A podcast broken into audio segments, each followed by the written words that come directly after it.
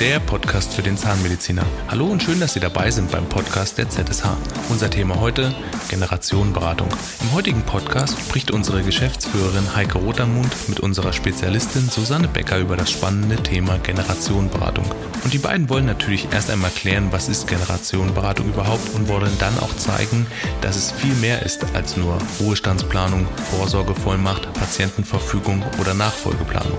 Unsere Spezialistin Susanne Becker ist Beraterin der ZSH in Heidelberg und ist nicht nur Volljuristin und hat damit viel Erfahrung zum Thema Generationenberatung, sondern vereint dieses Wissen zusätzlich mit ihren Themen als Finanzmaklerin. Für einige unter euch, Sie finden den Link zum Blogbeitrag und auch zum YouTube-Video in den Show Notes. Hier haben wir Ihnen auch die Kontaktdaten von Susanne Becker hinterlegt. Jetzt aber viel Spaß beim Podcast zum Thema Generationenberatung. Ja, liebe Susanne, schön, dass du heute da bist und wir uns heute über das Thema Generationenberatung unterhalten. Generationenberatung kennt eigentlich jeder, aber wahrscheinlich versteht jeder auch ein bisschen was anderes mhm. darunter. Vielleicht kannst du mal so ein bisschen in deinen Worten sagen, was man darunter verstehen sollte, wenn es nach dir geht. Also ich berate ja jetzt schon Menschen viele, viele Jahre im, im Finanzbereich und ich habe festgestellt, dass jeder einen Finanzberater hat, einen Steuerberater, manchmal auch einen Rechtsanwalt, aber normalerweise immer derjenige, der berät, in seinem Fachbereich berät. Es ist aber wichtig, dass diese Bereiche wirklich zusammen betrachtet werden und auch zusammenpassen. Ähm, das ist ein ganz großer Teilaspekt der Generationenberatung. Ähm, hinzu kommt natürlich, dass über den ganzen Bereich der Vollmachten, Verfügungen, Patientenverfügungen und Testamente auch gesprochen wird in dem Bereich der Generationenberatung, weil aus meiner Erfahrung ist es nicht befriedigend, wenn man den finanziellen Bereich super geregelt hat, aber der im Todesfall oder im Falle einer Erkrankung überhaupt nicht mehr richtig handelbar ist. Und da haben ganz, ganz viele Menschen echt großen, großen Handlungsbedarf. Zu meinem Erstaunen muss ich das sagen, ja.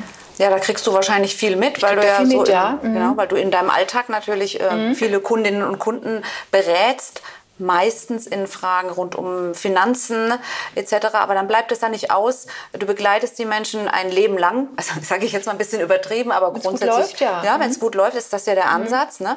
Und dann kommt man einfach irgendwann an diesem Thema Generationenberatung nicht mehr vorbei.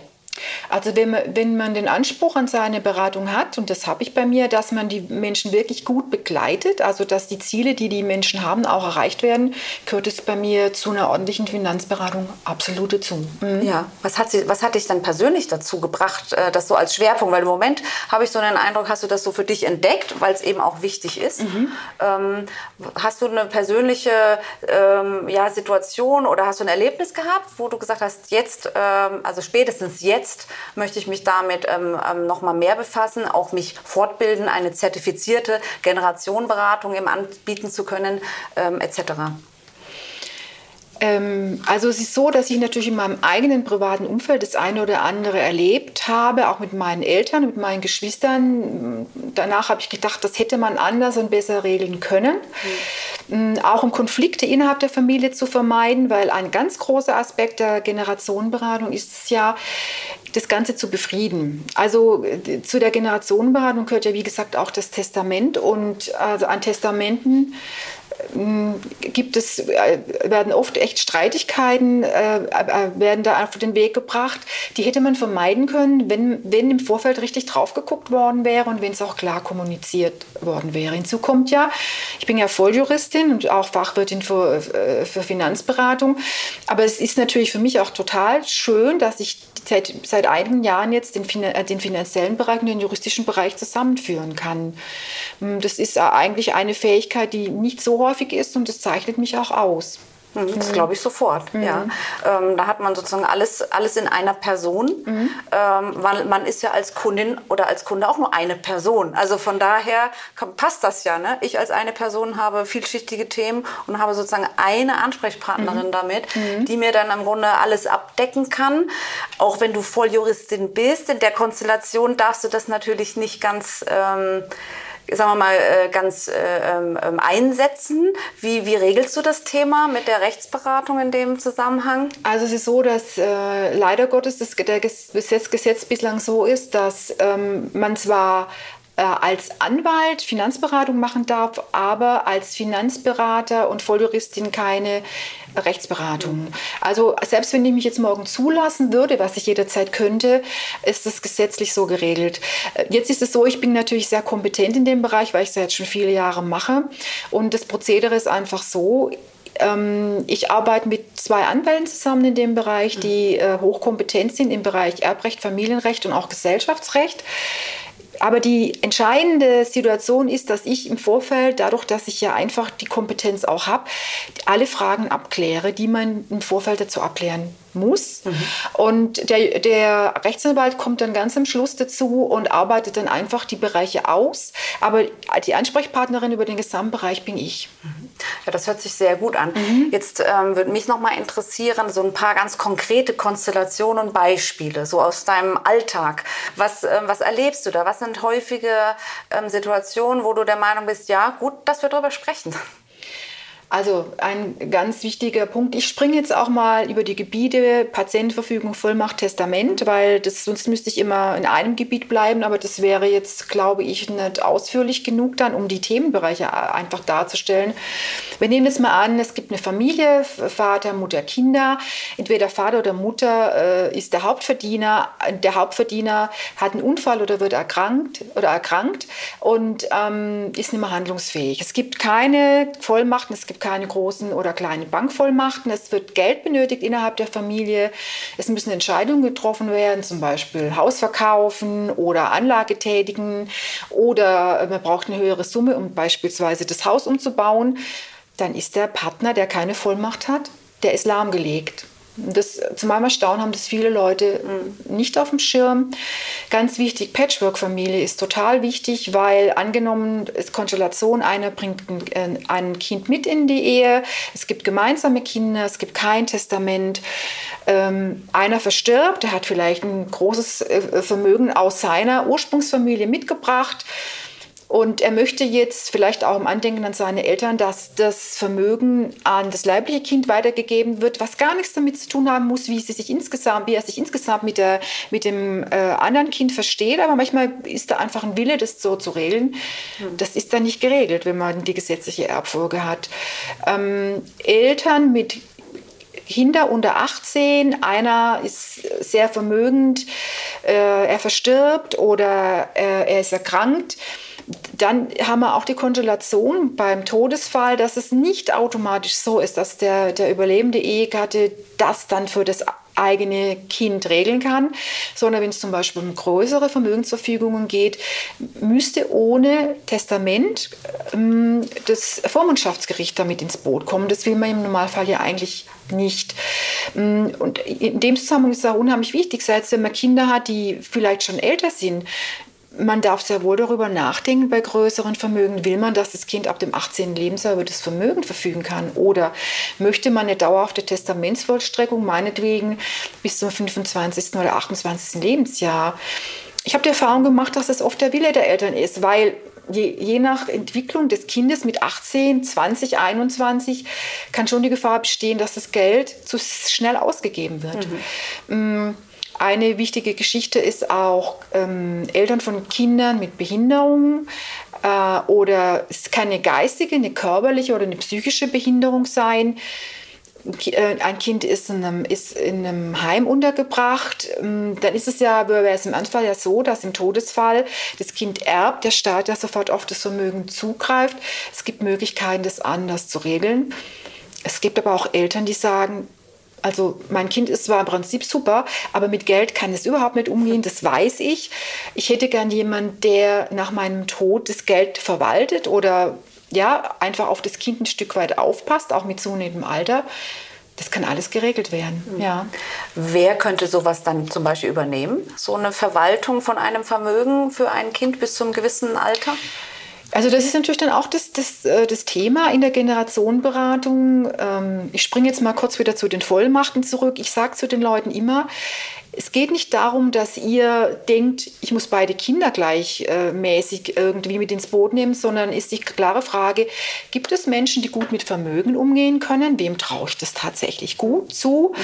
Das muss, kann auch jemand außerhalb der Familie sein, aber es lohnt sich wirklich im Vorfeld, ähm, das mal konkret anzudenken und darüber zu sprechen. Besonders interessant könnte ich mir vorstellen, wird das auch bei Selbstständigen. Also wenn ich jetzt eine, eine GmbH oder ähnliches habe, äh, will ich vielleicht auch nicht, dass mein Kind das mit 19 äh, direkt übernehmen muss oder ähnliches. Da muss ich wahrscheinlich auch einiges bedenken. Also man muss den, den Gesellschaftsvertrag einfach betrachten, aber auch bei Einzelfirmen oder Einzelpraxen äh, ist immer die Frage, dann, also ich, ich, ich gehe mal auf einen anderen Punkt zeitig zurück. Das wird zu einem bestimmten Zeitpunkt gemacht. Die Praxis wird gegründet oder das Unternehmen wird gegründet. Die Kinder sind noch sehr klein. Es gibt normalerweise immer einen Vertrag, in dem das in irgendeiner Form geregelt wurde, aber das hat man immer auf dem Schirm. Mhm. Die Kinder werden älter, dann darf der Vertrag abgeändert werden, wenn zum Beispiel der Wert des Unternehmens steigt, man die erbschaftssteuerfreie Beträge mehr ausschöpfen möchte oder wenn es in der Einzelpraxis einfach darum geht, dass äh, ein anderer handeln kann, die Gehälter auszahlen kann oder mit der Ärztekammer verhandeln kann, dann braucht es einfach Vollmachten dafür. Mhm. Das hört sich wirklich nach einem sehr komplexen Thema an. Mhm. Und äh, wenn ich dir so zuhöre, eigentlich auch ein Thema, was nicht erst mit 65 interessant wird, sondern eher ein bisschen früher und dann immer mal wieder draufschauen wahrscheinlich, oder? Also rein, rein von der Vernunft her ist es natürlich so, dass das jeder machen kann und sollte, äh, je nach Lebensgefühl ab dem 18. Lebensjahr. Aber meiner, meiner Erfahrung nach ist es so, manche Leute hören das, setzen sofort um zum Beispiel die Saugerechtsverfügung ist ja für Eltern von Kindern wichtig, ähm, zu bestimmen, wenn wir beide ausfallen. Es kann auch nur ein Unfall sein. Es muss nicht immer der Todesfall sein. Der Todesfall wird meistens wird dann nochmal im Testament geregelt. Wer kümmert sich um die Kinder? Wer verwaltet das Vermögen in der Zeit und so weiter? Da kann man die Saugerechtsverfügung dann auf den Weg bringen. Mhm. Machen viele Eltern wenn sie dann gemeinsame Flugreise planen und plötzlich Angst haben, sie können gemeinsam abstürzen, zum Beispiel. Aber es gibt auch Eltern, die sagen, ich brauche es nicht. Für mich ist nur wichtig, dass es angesprochen ist und jeder weiß, dass es gibt. Wie viele Generationen muss ich denn betrachten? Also hast du auch mal, die, oder frag mal ganz konkret, hast du manchmal die Situation, dass du auch mehrere Generationen am Tisch hast? Es ist, eigentlich ist das ja das Ziel der Generationenberatung. Also häufig fange ich mit einer Generation an und ähm, dann ergibt sich das, dass dann übergreifend entweder mit den Eltern oder mit den Kindern für den Pflegefall Vollmachten äh, auch äh, der Eltern an die Kinder und so weiter, ähm, dass wir dann so weitergehen. Manchmal kommen die Leute aber auch mit einem Konflikt an und sagen, oder einem Konflikt oder mit einer Aufgabenstellung, ähm, wir würden das jetzt gerne mit der nächsten Generation klären. Und dann äh, fangen wir sofort an, mit zwei Generationen ähm, darüber zu sprechen. Mhm. Ja, das kann ich sehr gut nachvollziehen. Wenn ich so überlege, wenn ich mit äh, Freunden oder Bekannten über das Thema rede, hat man entweder tatsächlich ganz konkret irgendwas, mhm. ähm, eine Firma oder ähnliches, oder tatsächlich einen Konflikt. Mhm. Ne? Richtig, ja. Ne? Und, äh, und äh, blöd ist, wenn man den schon hat. Besser ist, wenn man natürlich äh, draufschaut und möglichst Konflikte vermeidet. Also ganz häufig gibt es, das, ich denke, da kennt wahrscheinlich auch jeder Fälle, mhm. äh, dass es im Todesfall wirklich, wenn das Testament dann zutage kommt, wirklich zu großen, großen Konflikten kommt. Meiner Erfahrung nach ist es so, das hat ja dann ganz viel mit der Biografie der Menschen zu tun, wie die sich innerhalb der Familie einfach behandelt gefühlt haben oder eventuell benachteiligt gefühlt haben. Ähm, ich, ich ermuntere einfach immer dazu, wenn ein Testament gemacht wird, das im Vorfeld auch zu besprechen und auch die Konflikte zu betrachten. Und das kriegt man im Gespräch relativ schnell mit, dass es, äh, das Verhältnis zum einen oder anderen Kind in der einen Richtung besser, in der anderen Richtung schlechter ist, dass es bei den Vollmachten darum geht, gebe ich die jetzt beiden Kindern, gebe ich die nur einem Kind. Und das ist ein ganz, ganz wichtiger Bereich in der Generationenberatung. Also diese emotionale Seite mhm. äh, mit der juristischen und finanzwirtschaftlichen so zusammenführen, dass dann einfach hinterher es keinen Streit gibt mhm. und keine Konflikte und dann manche Menschen nicht mehr miteinander sprechen. Mhm.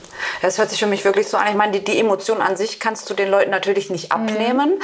aber du kannst ihnen natürlich äh, sehr viele Angebote machen, zu sagen, wie gehe ich damit um oder wie kann ich da eben entsprechend Dinge vermeiden. Ähm, wie würde das jetzt konkret aussehen, wenn jetzt jemand sagt, okay, macht wirklich Sinn, sich damit zu beschäftigen mhm. und äh, ähm, jetzt äh, sagt, Mensch, die Susanne, die ist mir sympathisch, mit der möchte ich das gerne mal versuchen. Wie würden wir das jetzt machen? Also grundsätzlich ist es natürlich so, dass es was mit Vertrauen zu tun hat und mit der Fragestellung, wie kompetent erlebe ich die, der, den Menschen, der mir gegenüber sitzt. Deshalb ist das äh, Erstgespräch ist immer so, dass ich das einfach anbiete und danach äh, wird es, entstehen die Kosten nicht dem Vermögen entsprechend, sondern einfach äh, der Frage, wie viele Stunden brauchen wir, um das auf den Weg zu bringen, was ich persönlich auch den viel gerechteren Weg finde. Und äh, ich arbeite mit zwei Anwälten zusammen, die Fachanwälte im Erbrecht, Familienrecht und Gesellschaftsrecht mhm. äh, sind und die sehr gerne mit mir in diesem Bereich zusammenarbeiten, weil ich einfach die Fragen sehr gut stelle und die sagen, das arbeitest du immer so sehr gut heraus, weil ich einfach ein Gespür für Menschen habe und wir können es dann einfach nur umsetzen. Genau, und dann haben wir das einfach auch vom, vom juristischen her gut abgedeckt. Ja, Susanne, dann haben wir meiner Meinung nach das Thema für heute mal sehr umfassend von allen möglichen Seiten ja, äh, weg. Mhm. beleuchtet. Mhm. Ähm, natürlich könnten wir noch stundenlang darüber sprechen, mhm. ähm, aber ich bin schon mal sehr dankbar, dass wir den, äh, den, äh, den Raum heute hier genutzt haben dafür. Ähm, ja, und möchte mich bei dir herzlich bedanken und äh, wünsche dir bei der Umsetzung der Generationenberatung weiterhin viel Erfolg. Danke dir. Wer jetzt Lust bekommen hat, sich von Susanne Becker zum Thema Generationenberatung beraten zu lassen, der findet ihre Kontaktdaten in der Videobeschreibung. Und weiterführende Informationen zu diesem Thema finden Sie in unserem Blogbeitrag zum Thema Generationenberatung. Alle beiden Links in der Videobeschreibung. Mundwerk, der Podcast für den Zahnmediziner. Das war's zum Thema Generationenberatung. Mehr Informationen rund um den Beruf des Zahnmediziners finden Sie auch in den weiteren Folgen unseres Podcasts. Und wenn Sie Fragen an uns und zu den Leistungen der ZSH haben, besuchen Sie uns auf www.zsh.de.